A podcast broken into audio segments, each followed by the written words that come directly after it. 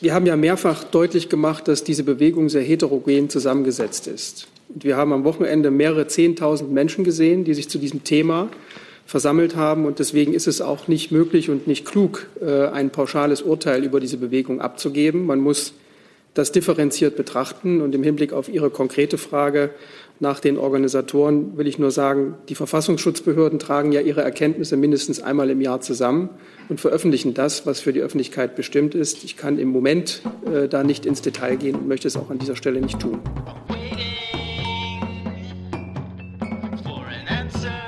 Es ist Freitag und es gibt Termine für die nächste Woche und Herr Seibert hat das Wort.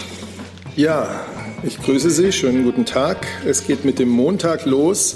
Da wird die Bundeskanzlerin um 11 Uhr Beratungen mit dem sogenannten Corona-Kabinett haben. Wie immer wird es um die aktuelle Entwicklung des Infektionsgeschehens gehen und natürlich auch um die Vorbereitung der Besprechung der Bundeskanzlerin mit den Regierungschefs und Chefinnen der Bundesländer, die dann am Montagnachmittag kommt. Und das tatsächlich ist auch mein nächster Termin, 14 Uhr, Videokonferenz der Bundeskanzlerin und anderer Vertreter der Bundesregierung mit den Ministerpräsidenten und Ministerpräsidentinnen. Bund und Länder hatten ja frühzeitig vereinbart, sich fortlaufend auf Ebene der Regierungschefs über das gemeinsame weitere Vorgehen abzusprechen. Es wird im Anschluss an diese Videokonferenz eine Pressekonferenz geben mit dem regierenden Bürgermeister Müller und Ministerpräsident Söder. Wir informieren Sie dann noch über die Details. Am Dienstag, den 17. November um 9 Uhr morgens nimmt die Bundeskanzlerin am sogenannten Wirtschaftsgipfel 2020 der Süddeutschen Zeitung teil. Sie wird da live zugeschaltet. Sie wird eine Rede halten und sich anschließend ähm, einer kurzen Runde mit Fragen aus dem Kreis der Teilnehmer des Gipfels stellen. Hinweis für Sie, wer das im Livestream verfolgen will, müsste sich beim Veranstalter anmelden, also bei der Süddeutschen Zeitung. Am Abend wird dann auf Einladung der Bundeskanzlerin die konzertierte Aktion Mobilität in ihrem vierten Spitzengespräch, auch das in einer Videokonferenz, den Dialog über die Zukunft des Automobilstandorts Deutschland fortsetzen. Da nehmen auf Seiten der Bundesregierung neben der Kanzlerin mehrere Bundesminister und Ministerinnen teil. Es nehmen Ministerpräsidenten teil. Es nehmen die Spitzen von Union und SPD teil und natürlich Vertreter und Vertreterinnen der Automobilbranche, der Gewerkschaften und der nationalen Plattform Zukunft der Mobilität. Das geht um 19 Uhr los. Es ist nicht presseöffentlich. Am Mittwoch dann zur üblichen Zeit 9.30 Uhr die Sitzung des Bundeskabinetts unter Leitung der Bundeskanzlerin und am um 12, also im Anschluss voraussichtlich um 12 Uhr kommt dann unter Leitung der Bundeskanzlerin äh, das Kabinetts, das Klimakabinett, also offizieller Name Kabinettsausschuss Klimaschutz zusammen, wird sich mit dem Stand der Beratungen auf europäischer Ebene befassen, wird eine Zwischenbilanz ziehen, rund ein Jahr nach dem Beschluss des Klimaschutzprogramms 2030 der Bundesregierung. Weitere Themen auf der Tagesordnung sind äh, Entwicklung und Markthochlauf bei der Wasserstofftechnologie sowie bei der Elektromobilität. Und es wird auch um Fragen der Akzeptanz von Klimaschutzmaßnahmen geben. Ähm, zudem wird die Umsetzung von Maßnahmen beraten, um die Bundesverwaltung bis 2030 klimaneutral zu machen. Dann sind wir am Donnerstag. Sie haben hoffentlich mitbekommen, dass die Bundeskanzlerin gestern eine neue Reihe virtueller Bürgerdialoge gestartet hat, gestern mit Auszubildenden und Ausbildern. Das setzt sich dann am kommenden Donnerstag fort ab 14 Uhr. Diesmal mit Pflegebedürftigen, mit pflegenden Angehörigen, mit Pflegekräften. 14 ähm, Uhr am Donnerstag. Es kann wieder live auf bundesregierung.de verfolgt werden. Am Donnerstagabend wird es dann im Kreis der europäischen Staats- und Regierungschefs wieder eine Videokonferenz zum Thema Corona-Pandemie geben. Sie wissen, beim letzten Treffen in Brüssel hatte die Bundeskanzlerin angeregt, dass man sich im Kreis des Europäischen Rates regelmäßig zu diesem Thema austauscht, weil es ja alle äh, schwer betrifft. Das ist nun die zweite Videokonferenz dieser Art zum Thema Corona. Die erste war am 29. Oktober. Und jetzt muss ich mal gucken, war da noch was? Ja, natürlich. Äh, am darauffolgenden Wochenende dann. Äh, G20-Gipfel virtuell per Videoschalte unter saudischer Präsidentschaft an beiden Tagen, 21. und 22. November. Ein wichtiges Thema wird auch da die Corona-Pandemie mit all ihren Auswirkungen auf die Menschen und auch auf die Wirtschaften der verschiedenen Nationen sein. Die Bundeskanzlerin nimmt nicht nur an diesem Gipfel teil, sie steuert auch zu einem der Side-Events eine Videobotschaft äh, bei. Und zwar ist das der Side-Event Pandemie Vorsorge und Pandemie Reaktion. Am Samstag 16.40 Uhr bis 17.10 Uhr wird das öffentlich ausgestrahlt. Themen, die ansonsten bei G20 in diesem Jahr, in diesem ungewöhnlichen Format äh, im Vordergrund stehen, sind Klimaschutz, die Lage der Weltwirtschaft inklusive der globalen Handelsbeziehungen und des multilateralen Handelssystems und die Verwirklichung von Nachhaltigkeit und Inklusion. Jetzt habe ich es aber. Vielen Dank für den Wochenausblick, Herr Seibert. Liebe Hörer, hier sind Thilo und Tyler. Jung und Naiv gibt es ja nur durch eure Unterstützung. Hier gibt es keine Werbung, höchstens für uns selbst. Aber wie ihr uns unterstützen könnt oder sogar Produzenten werdet, erfahrt ihr in der Podcast-Beschreibung. Zum Beispiel per PayPal oder Überweisung. Und jetzt geht's weiter. Ich starte mit dem Thema Corona mit Blick auf Montag, mit Blick auf den europäischen Austausch am Donnerstag und den G20-Gipfel am folgenden Wochenende und habe dazu auch schon Fragen. Jetzt müssen wir hier schnell meine Liste durchgehen. Herr Delfs. Oh, das ging ja schnell. Ähm, ja, Herr Seibert, mal zu, zu Montag. Jetzt, äh, wenn man gestern ähm, der Kanzlerin zugehört hat bei dem Bürgerdialog, den Sie gerade erwähnten, da hatte sie ja unter anderem, ich glaube, das war eine Hotelbesitzerin, die nachgefragt hatte, ob denn jetzt am 1. Dezember alles wieder öffnen kann im Grunde genommen die, die Message vermittelt, nein, wir müssen jetzt äh, vernünftig sein und äh, das wird alles, äh, das werden noch ganz bittere Monate. Heißt das jetzt, dass im Grunde genommen die Maßnahmen, die jetzt in Kraft sind, äh, voraussichtlich zumindest weiter bestehen bleiben, wenn nicht noch verschärft werden müssen? Oder auf was können wir uns am Montag einstellen?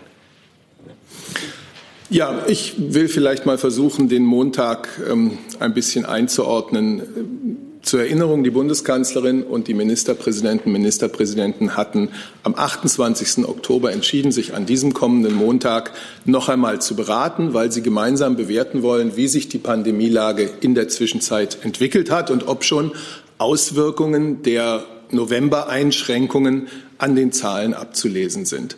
Was sagen uns nun die Zahlen? Heute Morgen mehr als 23.000 neu gemeldete Infektionsfälle es gibt seit einigen Tagen vorsichtig gute Nachrichten. Das hat ja auch der Chef des äh, Robert Koch Instituts hier gestern gesagt. Der Anstieg der Zahlen hat sich abgeflacht, aber sie steigen eben immer noch an.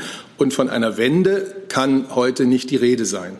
In den Zahlen stecken ja auch immer noch erhebliche Nachholeffekte. Eine Infektion, die jetzt gemeldet wird, die kann auf eine Ansteckung von vor sieben bis 14 Tagen zurückgehen. Wir werden also sehen, wie sich das übers Wochenende weiterentwickelt. Jeder Tag zählt. Es ist jedenfalls zu früh, ein abschließendes Urteil über die Wirkung der Maßnahmen, die jetzt im November gelten, äh, zu fällen. Vor dem Hintergrund Infektionszahlen, belegte Intensivbetten, auch die personelle Auslastung in den Krankenhäusern werden Bund und Länder darüber sprechen, wie sie die Lage einschätzen und wie sie weiter vorgehen wollen. Und für die Bundesregierung kann ich sagen, dass bei diesem Stand der Dinge für Montag jedenfalls keine Lockerungen von Einschränkungen zu erwarten sind. Die kann es noch nicht geben. Unser Ziel bleibt es, uns wieder dem Inzidenzwert von 50 anzunähern. 50 Neuinfektionen auf 100.000 Einwohner über sieben Tage. Denn das ist in etwa die Größenordnung, bei der man davon sprechen kann, dass unser Gesundheitssystem, unsere Gesundheitsämter die Pandemie unter Kontrolle haben können. Das ist die Größenordnung, bei der wir von einzelnen die einzelnen Kontakte der Infizierten auch wieder nachverfolgen und warnen können.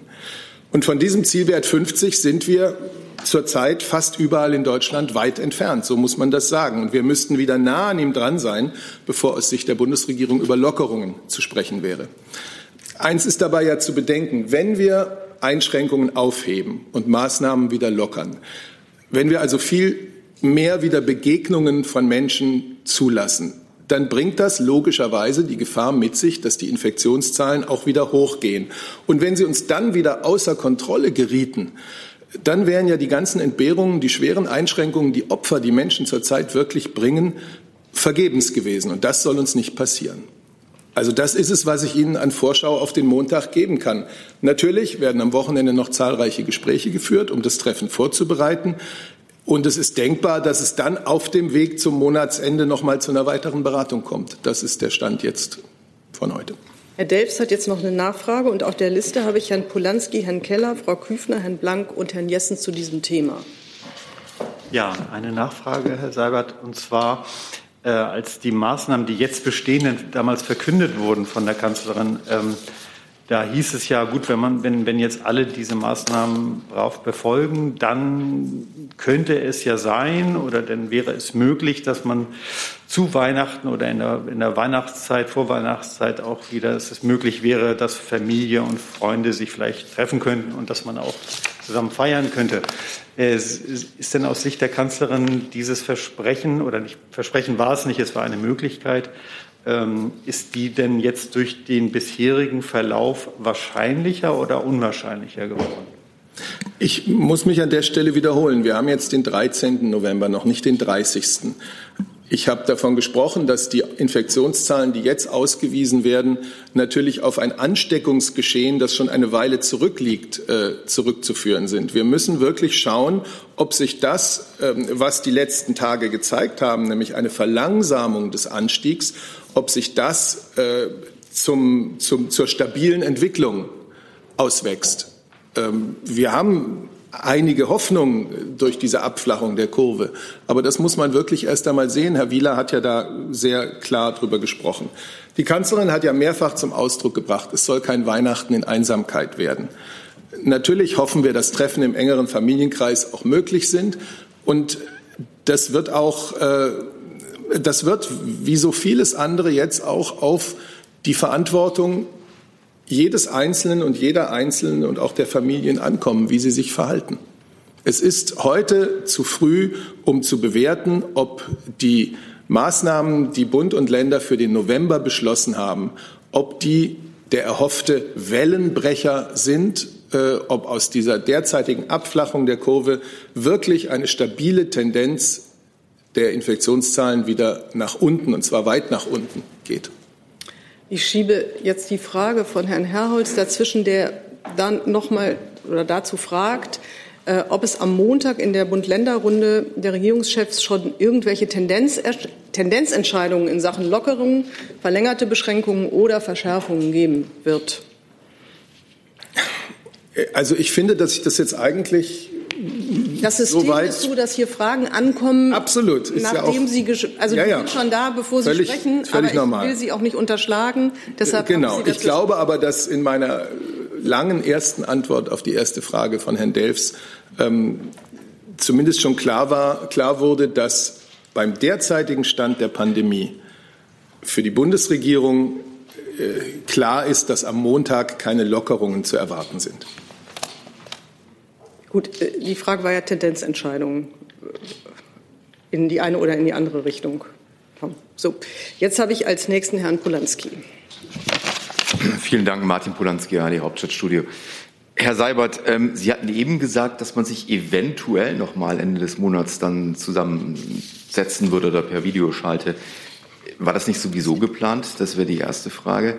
Und die zweite wäre, auch wenn Sie jetzt schon eine lange Antwort gegeben haben, ist es das Ziel der Kanzlerin, Entscheidungen zu treffen, die über den 30. November hinausgehen, also jetzt am Montag Entscheidungen zu treffen, die über den 30. November hinausgehen? Das Ziel der Beratungen von Montag, und so sind sie auch verabredet worden, ist, dass Bund und Länder schauen, was hat sich seit unserem letzten Treffen am 28. Oktober ergeben? Wie hat sich die Infektionszahl entwickelt? Wie hat sich die Situation in den Krankenhäusern, sowohl was die verfügbaren Betten als auch das Personal betrifft, entwickelt? Und welche Schlüsse ziehen wir daraus? Das ist das Ziel der Beratungen am Montag. Und äh, über das, was ich jetzt gesagt habe, hinaus kann ich Ihnen äh, hier jetzt noch nichts sagen. Ich habe jetzt noch drei weitere Wortmeldungen dazu bekommen von Herrn Gavrilis, Herrn Wackett und Herrn Delfs nochmal zu diesem Thema und würde die Rednerliste, wenn sich hier kein Protest erhebt, damit auch abschließen, damit wir noch andere Themen behandeln können und nicht aus der Zeit laufen. Das sieht ja ganz gut aus. Dann hat, Sie hatten noch eine Nachfrage dazu? Aber noch mal, so, dann setze ich Sie noch mal drauf und Herr Keller äh, hat das Wort. So. Zu Corona gehört ja auch die Querdenkerbewegung. Und äh, der bayerische Ministerpräsident hat gefordert, äh, man solle, der Verfassungsschutz solle sich intensiver mit der beschäftigen. Was hält denn die Bundesregierung davon? Ist das auch die Meinung der Bundesregierung? Gut, also der bayerische Ministerpräsident hat ja das beschrieben, was stattfindet. Äh, wir wissen, dass in der sogenannten Querdenkerbewegung oder zumindest in den Veranstaltungen, die von dort organisiert werden, auch Extremisten, Reichsbürger und Ähnliches äh, in Erscheinung treten. Und äh, die Verfassungsschutzbehörden von Bund und Ländern beobachten verfassungsfeindliche Tendenzen im Rahmen ihrer Aufgaben. Insofern ist eine Beobachtung auch dieser Bewegung naheliegend und sie findet auch statt. Dann habe ich als nächste Frau Küfner. Ja, ich habe eine Frage an Herrn Krautz zur Impfstoffbeschaffung für Deutschland. Ähm, Ihr Ministerium hat ja die Zahl von 100 Millionen genannt. Von den 300 Millionen, die im Gespräch sind mit den Firmen BioNTech und Pfizer, würde Deutschland ja rund ein Drittel weniger bekommen. Ähm, können Sie noch mal klarstellen, beschafft Deutschland nun allein auf dem europäischen Weg Impfstoff? Oder treten Sie parallel noch in Verhandlungen mit diesen Firmen? Das hatte ich bei der letzten äh, Bundespressekonferenz schon mal gesagt. Also die 100 Millionen sind angemeldet bei der EU. Die sind auch angemeldet worden von Deutschland zu einer Zeit, als äh, noch nicht klar war, wie dieser Impfstoff wirken würde. Ähm, es ist immer noch nicht klar. Es gibt erste ähm, positive äh, Nachrichten darüber. Ähm, Deutschland hat damals 100 Millionen Impfstoffdosen angemeldet, damit überhaupt der Vertrag mit BioNTech zustande kommt, damit die Verhandlungen weitergehen. So es ist klar, äh, nach den Nachrichten jetzt, ähm, dass wahrscheinlich ähm, alle Mitgliedstaaten ihren Anteil ziehen werden, den sie, ähm, der, der ihnen zusteht. Ähm, wir fördern aber BioNTech ähm, äh, im, Rahmen der Forschungsförderung und haben da ein, ein äh, Memorandum of Understanding, äh, dass wir dann auch zusätzliche Impfstoffdosen noch erhalten. Eine Nachfrage dazu. Das bedeutet also, dass Deutschland nicht allein auf europäischem Weg durch diesen Vertrag, der ähm, mit der EU geschlossen wird, sondern dass Deutschland auch parallel eigene Verträge mit diesen Firmen hat und separat noch weitere Impfstoffdosen Verträge nicht. Wir äh, verhandeln bilateral mit dieser Firma. Okay. Herr Blank. Ja, ich möchte ähm, Herr Seibert noch mal anschließen an die äh, Frage von Herrn Delfs, äh, und zwar mit einem konkreten Blick aufs Gastgewerbe, Hoteliers und äh, Gaststätten. Ähm, ist es ähm, nach den Novemberhilfen, die ja Umsätze ausgleichen, sozusagen nochmal denkbar, dass äh, auch für den Dezember Umsätze ausgeglichen werden, die ja im Weihnachtsgeschäft äh, und im nahenden Weihnachtsgeschäft noch traditionell viel höher sind als die im äh, November? Oder äh, ist es da denkbar, dass Dinge vielleicht umgeschichtet werden? Wenn ohnehin Weihnachtsferien sind und die Kinder nicht in der Schule sind, ist es da denkbar, dass man sagt, okay, Gaststätten und Hotels haben sehr viel getan, um die Leute zu schützen und die Angestellten zu schützen. Da können wir wieder eine, eine, eine Teillockerung angehen im Dezember. Ja, ich kann nur wiederholen, dass es heute zu früh ist, zu beurteilen, wie es mit den für November beschlossenen Maßnahmen weitergeht, weil wir noch nicht sehen können, welche Auswirkungen, welche bremsende Auswirkungen diese Maßnahmen auf das Infektionsgeschehen nachhaltig haben. Dann, äh Aus den Gründen, die ich dargelegt habe. Und äh, deswegen sind wir jetzt mit dem, was Sie fragen, natürlich in einem gewissen Bereich der Spekulation. Ich weiß nicht, ob die Kollegen des Finanz- und des Wirtschaftsministeriums sich dazu äußern wollen, aber ähm, das ist das, was ich sagen kann. Dann nur die Nachfrage dazu. Ähm, da geht es ja um, konkret um die Frage, ist es denkbar, dass auch quasi für Dezemberhilfen dann nochmal Umsatz ausgeglichen wird äh, im Gastgewerbe? Das ist ganz einfach, dann vielleicht auch das Finanzministerium anzufragen. Ich kann vielleicht. Also das Wirtschaftsministerium ist zumindest erstmal bereit, was zu sagen. Ich kann vielleicht ganz kurz äh, beginnen, dann gebe ich gerne an den Kollegen vom Finanzministerium noch mal weiter. Ich möchte noch mal betonen, wir haben jetzt ein sehr wichtiges Instrument für den November, die Novemberhilfe, was erstmals eben auch Umsatzerstattung ähm, ermöglicht und Wie es dann weitergeht, darüber kann ich jetzt nicht spekulieren, aber ich möchte noch mal betonen, die Novemberhilfe ist nicht das einzige Instrument, was wir für die Wirtschaft anbieten.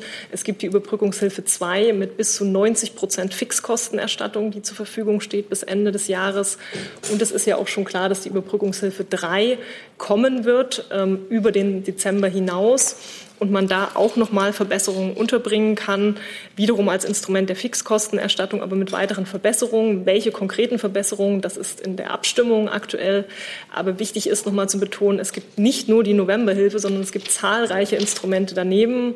Ich könnte die Liste jetzt noch lange fortsetzen. Auch der KfW-Schnellkredit ist für, für kleine und, und, und KMU mit zehn Beschäftigten geöffnet worden. Also es gibt ein reichhaltiges Portfolio an Instrumenten, was auf jeden Fall zur Verfügung steht. Und für den November ist es eben jetzt die Novemberhilfe für den Monat November. Gut. Wollten Sie? Okay. War das verständlich für alle? Herr Kuhn vom Finanzministerium schließt sich dem an, falls das nicht zu hören war. Herr Jessen ist der Nächste. Ja, ich habe zwei Fragen. Eine an Herrn Kautz. Äh, Herr Kautz, der Minister hat gestern auf dem Pflegetag erklärt, im Zweifelsfall müssten auch Corona-infiziertes Pflegepersonal unter Schutzvorkehrungen weiterarbeiten, um das System nicht zusammenbrechen zu lassen. Da gab es Protest aus den Reihen von Patientenschutzorganisationen, die sagten, man solle das Testverfahren umstellen, nicht die PCR-Standardtests, auf deren Auswertung man lange warten müsse, an den Anfang, sondern erst Schnelltests und äh, wenn dann nach 20 Minuten ein Ergebnis da ist, im Zweifelsfall PCR-Test hinterher schieben. Das würde äh, sozusagen den Stau beseitigen. Was halten Sie von diesem Vorschlag. Die zweite Frage geht an Herrn Alter im Nachgang zu Ihrer äh, Antwort über die äh, Querdenkerbewegung. Was wissen Sie über die Organisatoren der Bewegung? Sind Ihnen Berichte bekannt, dass es da intensive Beziehungen zwischen den Organisatoren, zum Beispiel in die Reichsbürgerszene oder andere rechtsextreme Organisationen hineingibt?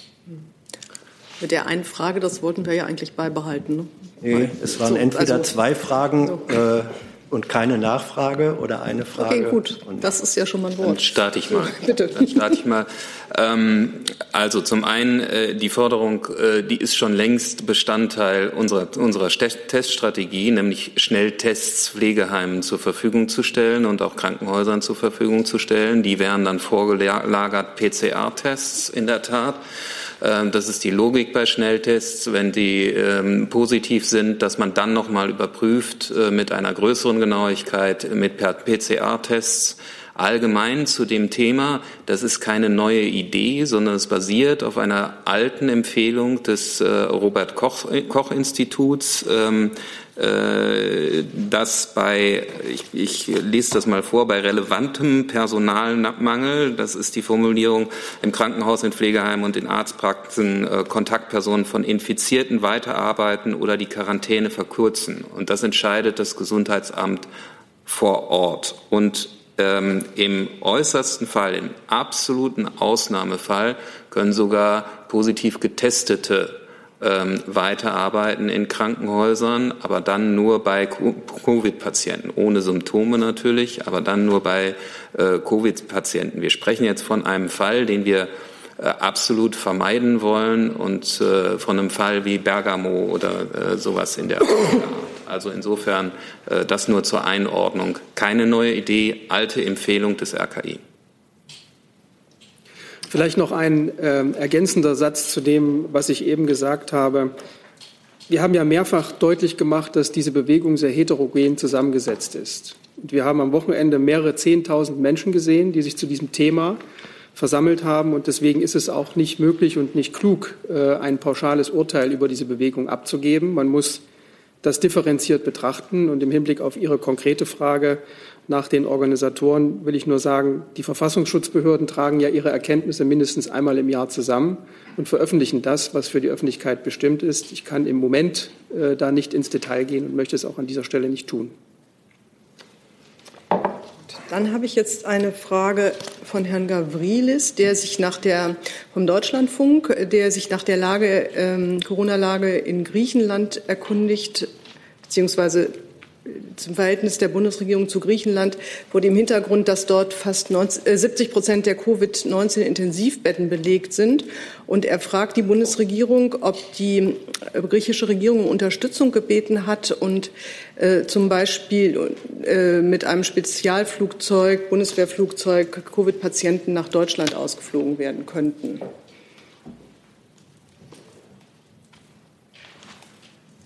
Auswärtiges Amt. Bitte schön. Entschuldigung, Herr Burger.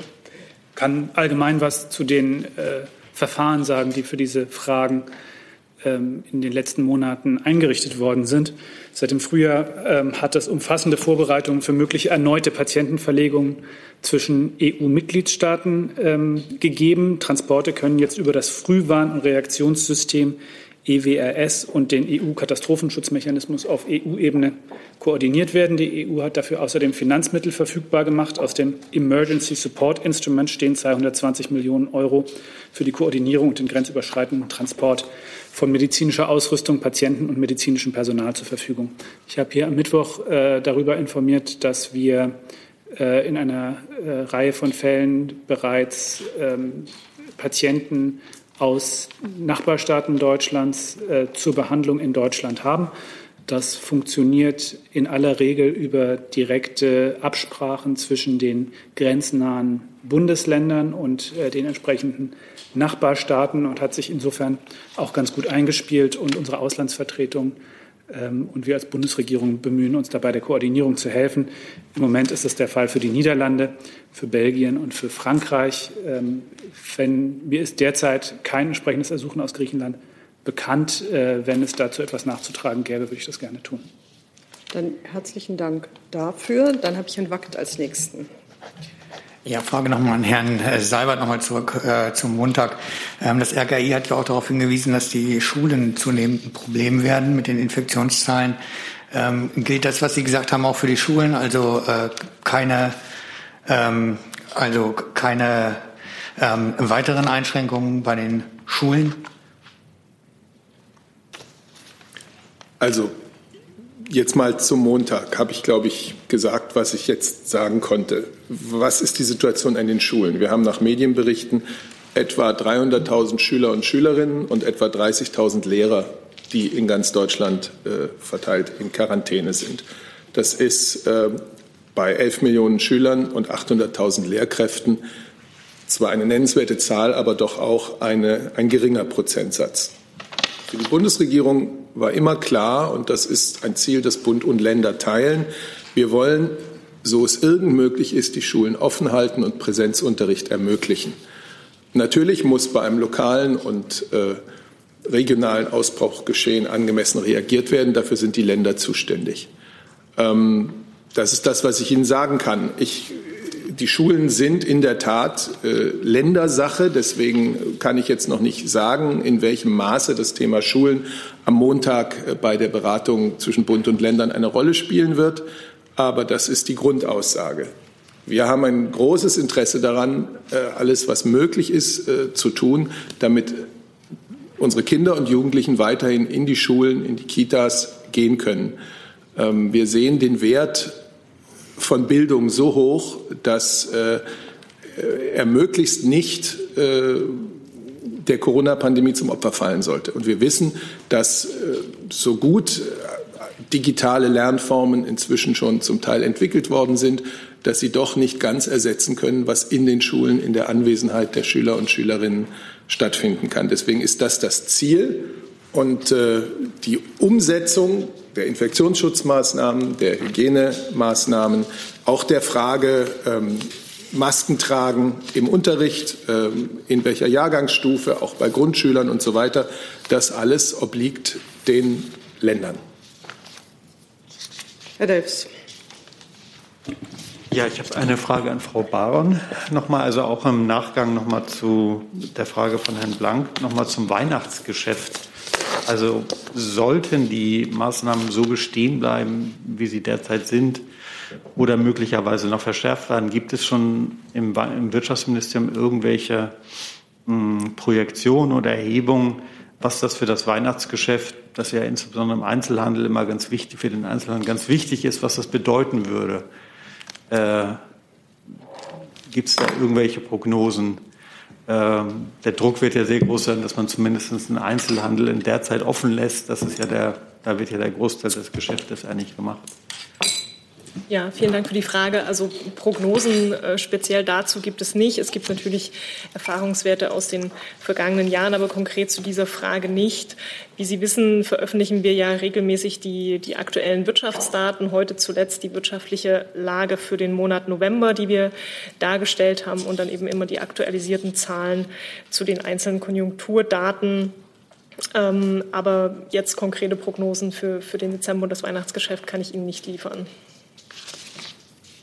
Gut, dann geht es mit Herrn Polanski weiter. Ich hätte noch eine Frage an Herrn Seibert, bitte. Äh, zum gestrigen digitalen Bürgerdialog. Gibt es eine Auswertung, wie viele Menschen sich das angeschaut haben? Ja, die gibt's. Ich habe sie nur nicht dabei. Und ich würde sie Ihnen gerne zur Verfügung stellen. Okay, damit war Ihre Frage zu der digitalen Sprechstunde erledigt, nehme ich an. Okay, die hätte ich. Ich will aber vielleicht dazu noch sagen, wie auch wenn die Bundeskanzlerin äh, in den vorpandemischen Zeiten Bürgerdialoge gemacht hat, geht es in allererster Linie um die Menschen, die sie dort trifft. Äh, es geht gar nicht, natürlich ist es schön, wenn viele Leute sich das im Livestream anschauen, aber es geht im Wesentlichen um den Austausch mit den Menschen und Bürgern und Bürgerinnen, die sie in diesem Zusammenhang trifft. Und in der Hinsicht alleine, bevor ich Ihnen die Zahlen liefern kann, waren das gestern ähm, sehr interessante und ich glaube auch von allen Seiten als nützlich empfundene anderthalb Stunden. Also nachdem Herr Pulaski jetzt hier so eine Schnittmenge zur Sprechstunde aufgemacht hat äh, und wir so sanft in dieses Thema übergeglitten sind, würde ich das jetzt aufrufen, sage aber äh, sonst gerne noch mal, ich habe hier noch den EU-Haushalt und das Rechtsstaatlichkeitsprinzip auf meiner Liste an Themen, äh, russische Sanktionen, ähm, und noch ein paar andere Themen. Ähm, Herr Blank, Sie haben aber jetzt zu der Sprechstunde noch eine Frage. Da geht es dann da weiter. Nee, äh, zu den Terminen insgesamt weil, und geht auch ganz schnell. Ja. Ähm, Sie haben nämlich äh, weder beim G20-Gipfel noch bei den Corona-Beratungen der EU gesagt, ob es da noch irgendeine Öf ähm, Information der Öffentlichkeit geben wird. Äh, ist da was geplant? Pressekonferenz? Schon absehbar? Werde ich alles rechtzeitig in der nächsten Woche nachreichen. Habe ich sonst noch irgendwas bei den Terminen vergessen, Herr Delfs? Ja, Seibert, ich habe eine Frage zum Autogipfel. Ähm, erstmal die Frage, ob es da eine, ob da eine Presseunterrichtung geplant ist. Und äh, zweite Frage, ähm, es gibt ja nach wie vor die Forderung des bayerischen Ministerpräsidenten unter anderem, äh, dass es auch eine ähm, Subvention geben sollte für ähm, also normale äh, Verbrennermotoren. Das hat ja damals die Kanzlerin abgelehnt. Äh, besteht diese Ablehnung seitens der Kanzlerin weiter oder wird sie das Thema auch angesichts der wirtschaftlichen Schwierigkeiten der Autoindustrie noch mal äh, überdenken? Also, Herr Delfs, Frage 1. Ähm, es wird nach dem Termin eine Pressemitteilung geben, schriftlich. Und Frage 2. Wie Sie es schon gesagt haben, die Kanzlerin hat sich zum Thema Kaufprämie ja klar geäußert und ich habe dem heute nichts Neues hinzuzufügen. Herr Wackett dazu, richtig? Ja, ja, genau, genau. Ja, geht auch um Kaufprämie, aber für äh, Lastkraftwagen. Ähm, die hat ja äh, der Minister Scheuer gefordert. Ich wollte mal hören, wie, es, wie, wie die Bundesregierung insgesamt dazu steht. Können auch Sie gern beantworten, Herr Seibert. Ich weiß, Sie gucken mich schon an. Naja, weil das ja vielleicht ein Thema wird, ne, könnte ich mir vorstellen beim Treffen. Also zunächst einmal wird es ja den Termin in der kommenden Woche geben, um genau über die verschiedenen Herausforderungen der Automobilindustrie in den Übergängen, technologischen Übergängen, in denen sie steht, zu sprechen. Dem kann ich jetzt weiter nichts äh, hinzufügen. Über das Thema Kaufprämie hatte Herr Delfs gerade schon gefragt. Die Sonderkategorie Lastkraftwagen weiß ich nicht, ob einer meiner Kollegen etwas dazu sagen möchte. Ich müsste das sonst nachreichen. Das Verkehrsministerium oder wie verhält sich das? Das Wirtschaftsministerium sah auch so aus. Der, der Bereich Lkw liegt nicht in, in unserem Zuständigkeitsbereich.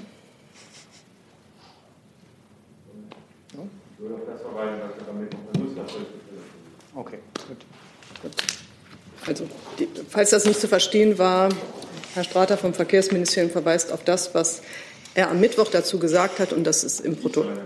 Äh, der Minister, Entschuldigung, dann habe ich es falsch verstanden. Und dann ist es auch nicht in unserem Protokoll nachzulesen, sondern wahrscheinlich auf Ihrer Internetseite in irgendeiner Form, nehme ich an. Gibt es noch weitere Fragen zum Autogipfel? Das ist nicht der Fall. Habe ich bei den Terminen noch irgendwas vergessen? Ich glaube jetzt nicht mehr. Das scheint mir nicht der Fall zu sein. Dann kommen wir zum Thema EU-Haushalt und Rechtsstaatlichkeitsprinzip. Dazu habe ich Herrn Polanski und auch Herrn Delfs und auch noch Herrn Herrholz aus dem Online-Bereich. Gut, vielen Dank. Ähm, Ungarn droht ja damit, den EU-Haushalt mit einem Veto zu blockieren. Äh, Herr Seibert, aus Sicht der Bundesregierung, wie wollen Sie das Problem lösen und gibt es noch Spielraum für Kompromisse aus Ihrer Sicht? Also die Bundesregierung als Ratspräsidentschaft derzeitige arbeitet weiter ganz intensiv äh, daran, eine Einigung zum Gesamtpaket hinzubekommen, also Gesamtpaket aus Finanzrahmen und Aufbaufonds. Es ist allen bewusst, dass diese Verhandlungen sehr anspruchsvoll sind und dass ein Ergebnis eben sowohl die Zustimmung des Europäischen Parlaments wie auch äh, die der Mitgliedstaaten zum Gesamtpaket voraussetzt.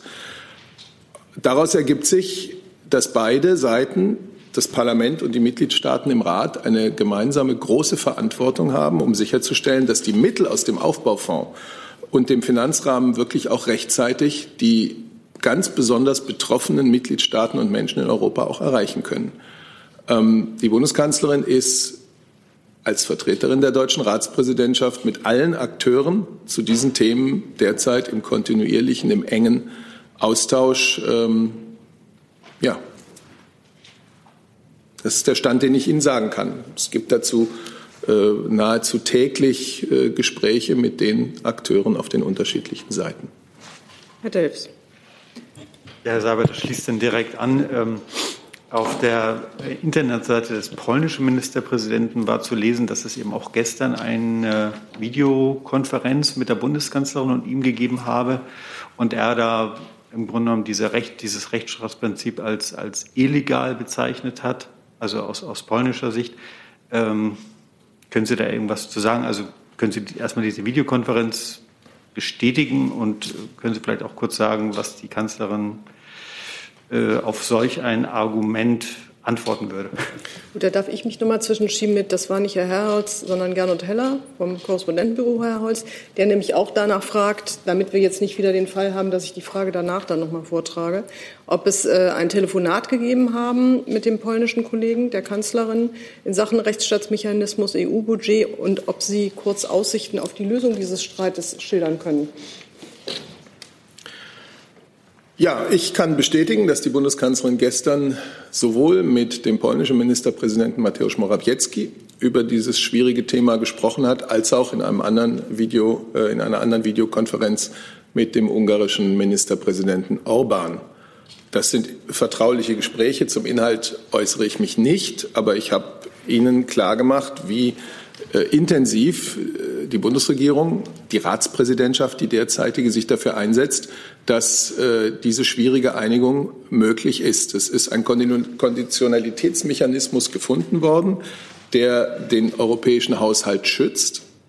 Ähm, dabei sind sowohl der MFR als auch der, der Aufbaufonds einbezogen, weil er sich auf Fälle bezieht, in denen festgestellt wurde, dass Rechtsstaatsprinzipien verletzt werden und dass dadurch die ordnungsgemäße Verwendung von europäischen Haushaltsmitteln ähm, oder der Schutz der finanziellen Interessen der Europäischen Union beeinträchtigt sind oder dass eben ein ernsthaftes Risiko in einer äh, ausreichend unmittelbaren Weise besteht. Die Kommission kann dann Maßnahmen vorschlagen, die der Rat mit qualifizierter Mehrheit genehmigen muss.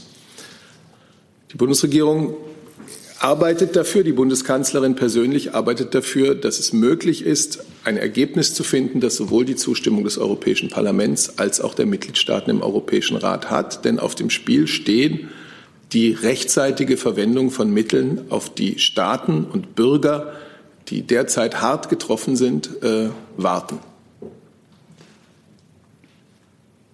Gut. Da, noch, noch mal dazu eine Nachfrage, bitte ähm, soll ich sagen, derzeit sind die Fronten ja noch sehr verhärtet, äh, jetzt auch von, gerade von polnischer und ungarischer Seite. Ähm, wie könnte denn da ein Kompromiss aussehen? Also im Grunde genommen, da ist ja schwer, im Grunde genommen Kompromiss zu finden. Man hat jetzt eben dieses Prinzip der Rechtsstaatlichkeit. Ungarn und Polen lehnen das ab. Das heißt, sie werden auch äh, das ganze Budget dann ablehnen.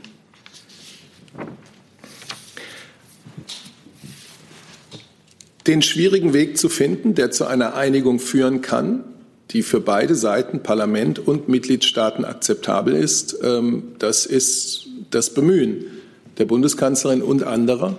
Und ich kann Ihnen jetzt hier nicht weitere Einblicke in die Gespräche geben. Ich sehe zu diesem Thema jetzt keine weiteren Fragen. Dann würde ich zum Thema Russland-Sanktionen wechseln. Herr Scholk hat das Wort und eine Online-Frage ja, hätte ich da auch schon. Herr Seibert, gestern hat äh, Moskau offiziell erklärt, dass äh, Russland auch Sanktionen gegen Spitzenbeamte in Deutschland und Frankreich einführt wegen der Causa Nawalny. Mich würde interessieren, wie Sie äh, diese Entscheidung bewerten. Ja, die Bundesregierung hat die Äußerungen von Außenminister Lavrov zur Kenntnis genommen. Vielleicht rekapituliere ich noch einmal. Ein russischer Staatsangehöriger wurde auf russischem Boden Opfer eines Angriffs mit einem militärischen Nervenkampfstoff.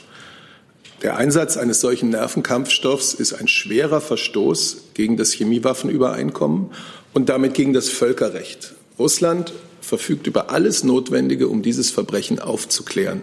Und stattdessen kündigt der russische Außenminister an, Sanktionen gegen Beamte anderer Staaten zu verhängen. Ein solcher Schritt ist aus Sicht der Bundesregierung selbstverständlich ungerechtfertigt und unangemessen. Er missachtet das internationale Interesse an der Aufklärung dieses Falles und er trägt ein russisches Problem in die bilateralen Beziehungen zu Deutschland und zu Frankreich. Darf ich kurz nachfragen? Bitte. Äh, ist es überhaupt vielleicht an das Auswärtige Amt ähm, von der Modalität oder von der Tradition äh, gab es schon sowas, dass nicht Diplomaten quasi als Ausdruck einer Missgunst Staaten ausgewiesen wurden, sondern eben äh, Spitzenbeamte der Regierung oder des Präsidenten, im Fall Frankreich oder der Bundeskanzlerin im deutschen Fall betroffen waren. Also gibt es so ein diplomatisches Instrument wie Sanktionen gegen Regierungsbeamte und nicht Diplomaten. Also ich kenne die, Russisch, die Äußerungen des russischen Außenministers, äh, wie sie äh, gestern berichtet wurden. Darüber hinaus ist mir äh, über diese Pläne, aber sind mir da keine weiteren Details bekannt und deswegen kann ich das jetzt auch nicht weiter im Detail ähm, kommentieren. Entscheidend ist doch genau das, was Herr Seibert gerade gesagt hat. Ähm, es gibt aus unserer Sicht keine Rechtfertigung für solche Schritte, ähm, denn der äh, Verstoß gegen das Chemiewaffenübereinkommen, der eingetreten ist, der ist ähm, in Russland eingetreten und deswegen hat Russland das zu verantworten und deswegen ist Russland in der Pflicht, sich dazu zu erklären. Das ist die Erwartung, die wir formuliert haben, die die Europäische Union formuliert hat, die die G7 formuliert haben. Ähm, und deswegen gibt es aus unserer Sicht für solche Maßnahmen auch keine Rechtfertigung. Ich mache jetzt mal hier weiter. Ähm, die Kollegin Tatjana Firsova fragt, ob die, Bund fragt die Bundesregierung, ob sie über die Sanktionen informiert worden sind. Es ist jetzt ja noch nicht ganz klar, ob sie es aus dem Fernsehen mitgekriegt haben oder informiert worden sind. Und fragt, wie sie darauf reagieren werden. Und dann geht es weiter mit Herrn Blank und dann habe ich Herrn Joyper noch mal. Also diese Ankündigung kommt jetzt nicht völlig überraschend und das ist auch nicht das erste Mal. Ich glaube, die russische Seite hat schon, als die EU ihre Sanktionen äh, beschlossen hat, sich in dieser Weise geäußert. Ähm, insofern kommt es äh, nicht überraschend. Äh, wie gesagt, aus unserer Sicht ist es trotzdem nicht gerechtfertigt. Aber ähm, ich habe, wie gesagt, über das, was der äh, russische Außenminister dazu gestern öffentlich mitgeteilt hat, keine weiteren Informationen dazu. Reaktion? Wie bitte? Die Frage war, wie wird die Bundesregierung darauf reagieren? Das haben Sie gerade gehört. Ah, okay. Gut, Herr Blank, bitte. Ja, nur kurz. Ist Ihnen schon klar, Herr Burger, wen es betrifft? Also vielleicht Sie persönlich, Sie sind ja auch ein leitender Beamter sozusagen des Außenministeriums. Oder ist das schon mitgeteilt worden, äh, wen das betrifft? Herrn Röller vielleicht, Herr Seibert? Oder ähm, mit was rechnen Sie? Also wer wird da von diesen Sanktionen betroffen sein? Ich kann es nur noch mal sagen. Wir kennen die Aussagen von Herrn Lavrov von gestern. Darüber hinaus ist uns da nichts weiter bekannt. Gut, dann Herr Scholper noch mal. Das war auch meine Frage. Okay. Gibt es weitere Fragen dazu? Das scheint mir nicht der Fall zu sein. Dann geht es weiter mit Herrn Wackett, der zum Thema Brexit eine Frage hat. Ähm, nee, es war eigentlich eine Frage zum Thema, sorry, äh, zum Thema Hongkong ähm, nach der Einbestellung des da Botschafters. Ja, total verhört haben. Nee, ich hatte, ich hatte mich versprochen, aber ich glaube, es ist egal, weil wir ein neues Thema an, an, ähm, Also jedenfalls anfassen. es geht um, nee, es geht um genau, sozusagen Großbritannien wäre die Klammer, genau nach der Einbestellung des Botschafters. Ähm, da wollte ich mal fragen, wie die Haltung der Bundesregierung ähm, zu den Entwicklungen jetzt aktuell ist. Ja, wir haben die Entscheidung über den Ausschluss pro-demokratischer Abgeordneter in Hongkong äh, aus dem Hongkonger Parlament mit Sorge zur Kenntnis genommen. Sie wissen sicher, dass der Außenbeauftragte der EU dazu gestern auch eine Erklärung abgegeben hat. Und in der hat er deutlich gemacht, dass die EU, dazu gehören auch wir, in dieser Entscheidung eine ernsthafte Aushöhlung des Pluralismus und der Meinungsfreiheit in Hongkong sieht. Und auch das Auswärtige Amt hat ja Anfang der Woche, glaube ich, schon Mittwoch. oder Mittwoch dazu schon Stellung genommen. Gibt es da weitere Fragen zu? Das scheint mir nicht der Fall zu sein. Dann habe ich Herrn Polanski mit dem Thema Libyen. Jo, vielen Dank. An Herrn Burger geht die Frage. ähm, Die UN sprechen ja von Fortschritten bei den Friedensgesprächen. Es wird auch jetzt ja verhandelt über Modalitäten für mögliche Wahlen. Wie bewertet das Auswärtige Amt im Augenblick die Lage? Ja, wir ähm, verfolgen die Beratungen, die derzeit in Tunesien stattfinden, äh, natürlich äh, mit großer Aufmerksamkeit. Äh, wir haben uns ja seit Beginn des Berliner Prozesses ähm, sehr intensiv dafür eingesetzt, Voraussetzungen dafür zu schaffen, dass solche Gespräche über eine politische Zukunft des Landes zwischen den libyschen Konfliktparteien äh, wieder möglich werden, dass die Voraussetzungen dafür geschaffen werden. Und äh, insofern begrüßen wir äh, es natürlich sehr, dass solche Gespräche nun tatsächlich stattfinden zwischen den unmittelbar betroffenen Parteien und auch unter Einbindung ähm, einer ganzen Bandbreite von Akteuren aus äh, der libyschen Gesellschaft. Ähm, ich möchte jetzt über Zwischenstände dieser Verhandlungen äh, von dieser Stelle aus keine Bewertung abgeben. Ich glaube, ähm, eine solche Bewertung werden wir Ihnen gerne nachliefern, wenn tatsächlich diese äh, Gesprächsrunde äh, abgeschlossen ist und wir schwarz auf weiß sehen, worauf man sich einigen konnte, worauf man sich vielleicht auch noch nicht einigen konnte. Aus unserer Sicht ist es jedenfalls so, dass mit diesen Gesprächen ähm, und auch mit den äh, begonnenen Gesprächen jetzt des Zehnerkomitees ähm, ja, zum ersten Mal seit langem tatsächlich äh, Bewegung in, eine, äh, in die richtige Richtung geht, nämlich in Richtung einer politischen Lösung äh, für die Zukunft Libyens äh, anstatt der militärischen Logik. Gibt es dazu weitere Fragen? Das scheint mir nicht der Fall zu sein. Dann habe ich Herrn Jolkwa noch mit einem anderen Thema. Oh, pardon, das hat hier nicht gewollt. Ja, Herr Seibert oder Herr Burger, also in, in Minsk, äh, in Weißrussland äh, wird heute eine weitere Opfer der staatlichen Gewalt zu Grabe getragen. Äh, äh, wie kommentieren Sie das und hat die Bundesregierung eine Idee, äh, wie man die Gewalt äh, in diesem Land begrenzen kann? Ja, ähm, wir kennen die Berichte, nach denen gestern ein Mann in Minsk zu Tode geprügelt wurde, und zwar den Berichten zufolge von vermummten Sicherheitskräften. Seiner Familie, seinen Freunden und der belarussischen Bevölkerung drücken wir unser Mitgefühl aus. Diese Tat ist bestürzend und sie muss dringend unabhängig aufgeklärt werden.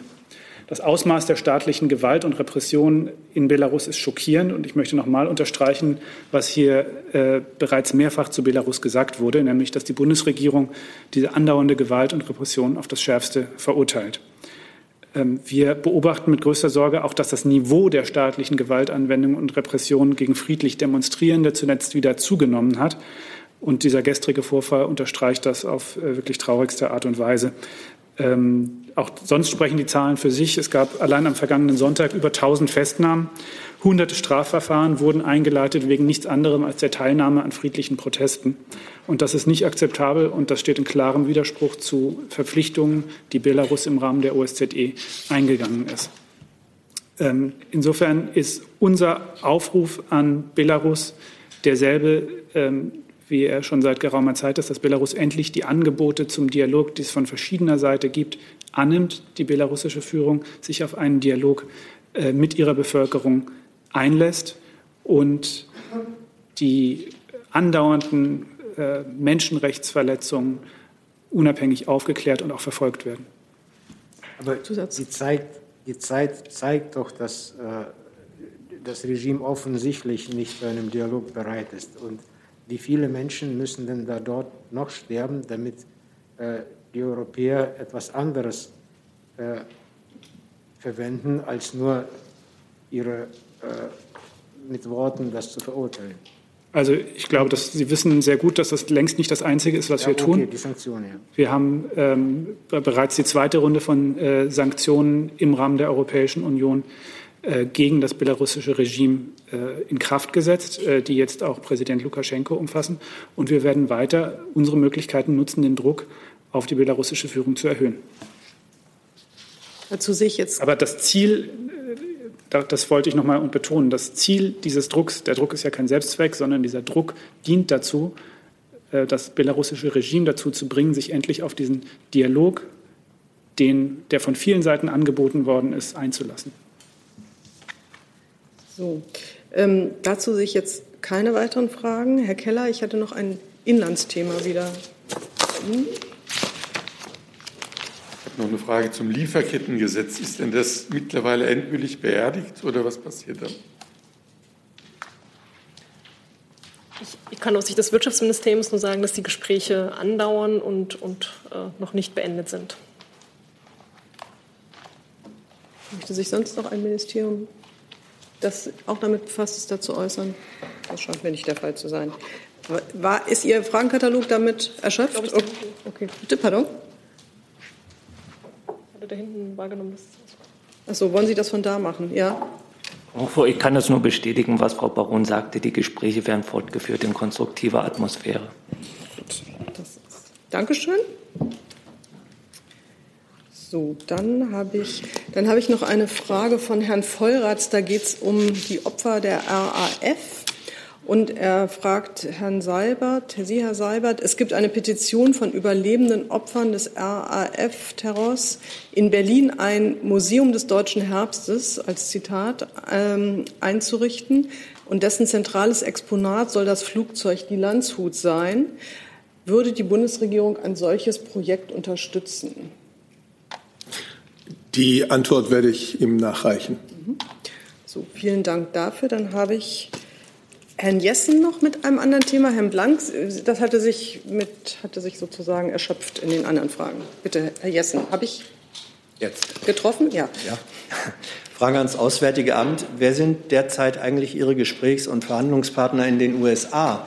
Ähm, die Kanzlerin hat mit Joe Biden, dem President-elect, äh, gesprochen. Äh, gibt es vergleichbare Gespräche mit dessen sich vielleicht abzeichnender Administration? Oder äh, sind Sie wesentlich noch mit, sagen wir, der Mannschaft des President Reject ähm, im Gespräch oder fahren Sie da doppelgleisig? Wie hat man sich das praktisch vorzustellen? Also das ist in demokratischen Staaten ja ein völlig normaler Vorgang, dass bei einem Übergang von einer Regierung zu einer anderen nach einer Wahl eine Zeit lang noch die bisherige Regierung im Amt bleibt. Das ist in Deutschland ja auch nicht anders nach einer Bundestagswahl. Und insofern ähm, ist das jetzt auch keine ungewöhnliche Situation, dass wir mit der weiterhin im Amt befindlichen amerikanischen äh, Regierung auch weiterhin äh, Arbeitskontakte haben. Mhm. Man hat von außen den Eindruck, dass die Transition in den USA derzeit nicht ganz so gewöhnlich ist, wie das üblicherweise äh, stattfindet. Ähm, das bedeutet, Sie haben keine Kontakte vorbereitender Art auf diejenigen, die dann in Zukunft, wenn es bei den bisher bekannten Ergebnissen bleibt, äh, die Regierung übernehmen werden? Der Praxis aus den früheren Jahren folgend wird es natürlich so sein, dass im Verlauf der Transition, die ja jetzt erst äh, beginnt, und Sie sagen zu Recht, unter ungewöhnlichen Umständen beginnt, dass im Verlauf der Transition dann auf verschiedenen Ebenen auch Kontakte mit dem Transition Team des äh, Wahlsiegers äh, aufgenommen werden und gepflegt werden. Gut, Herr Blank, dann ich setze wieder auf die Liste. Ja, Seibert, direkt daran anschließend mit Blick auf den G20-Gipfel, rechnet denn die Bundesregierung damit, dass der amerikanische Präsident livehaftig teilnimmt in der Videoschalte? Ähm, und laufen die Vorbereitungen auf den G20-Gipfel äh, auch so routiniert und äh, wie in früheren Jahren, wie Herr Burger das gerade äh, geschildert hat, trotz der doch ähm, interessanten Situation in den USA? Also Sie werden verstehen, dass ich gar nicht in der Lage bin, über die Teilnahme anderer G20-Teilnehmer äh, hier Auskunft zu geben. Das müsste dann in den jeweiligen Ländern beziehungsweise beim diesjährigen saudischen Vorsitz erfragt werden.